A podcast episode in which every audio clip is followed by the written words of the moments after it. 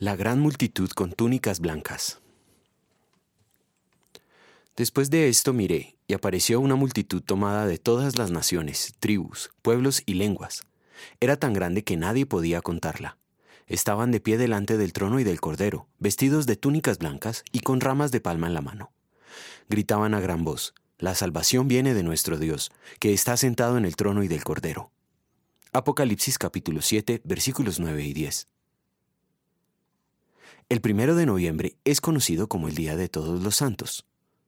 Los Todos Santos, que tienen que ver con esta fecha, son los cristianos que ya han muerto y que al presente gozan de la dicha celestial.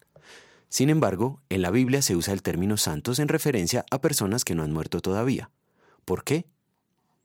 En la Biblia, santo es la persona o cosa limpia moralmente y que está consagrada a Dios. Por una parte, lo santo no tiene nada que ver con el pecado. Pero por otra, santo es aquel que ama lo bueno y aborrece la maldad y lo malo. Los seres humanos somos pecadores por herencia. Hemos heredado de Adán el pecado original por el cual nacemos pecadores. Por tanto, no somos santos. Solo Dios es perfectamente santo como está escrito. Nadie es santo como tú, Señor. Primera de Samuel 2.2. Sin embargo, el Señor exige que seamos tan santos como lo es Él, pues está escrito, sean santos porque yo soy santo. Primera de Pedro 1.16. Esto significa que Dios quiere que amemos lo bueno con la misma intensidad que Él y que aborrezcamos lo malo tal como lo hace Él.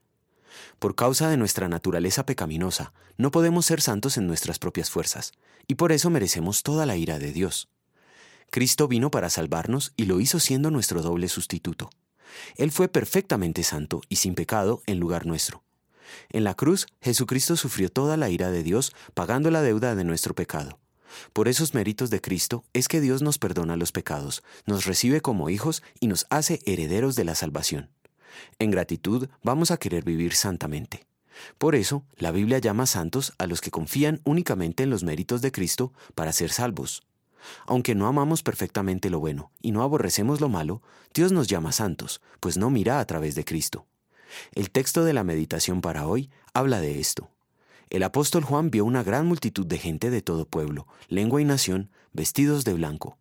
Ellos son los santos triunfantes que tienen su vestidura limpia por la sangre del Cordero. Oremos. Señor, imperfecto como soy, solo merezco tu ira.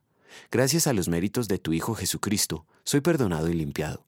En gratitud quiero vivir este tiempo de gracia consagrado a ti, llevando mucho fruto de arrepentimiento concédeme lograrlo. Amén.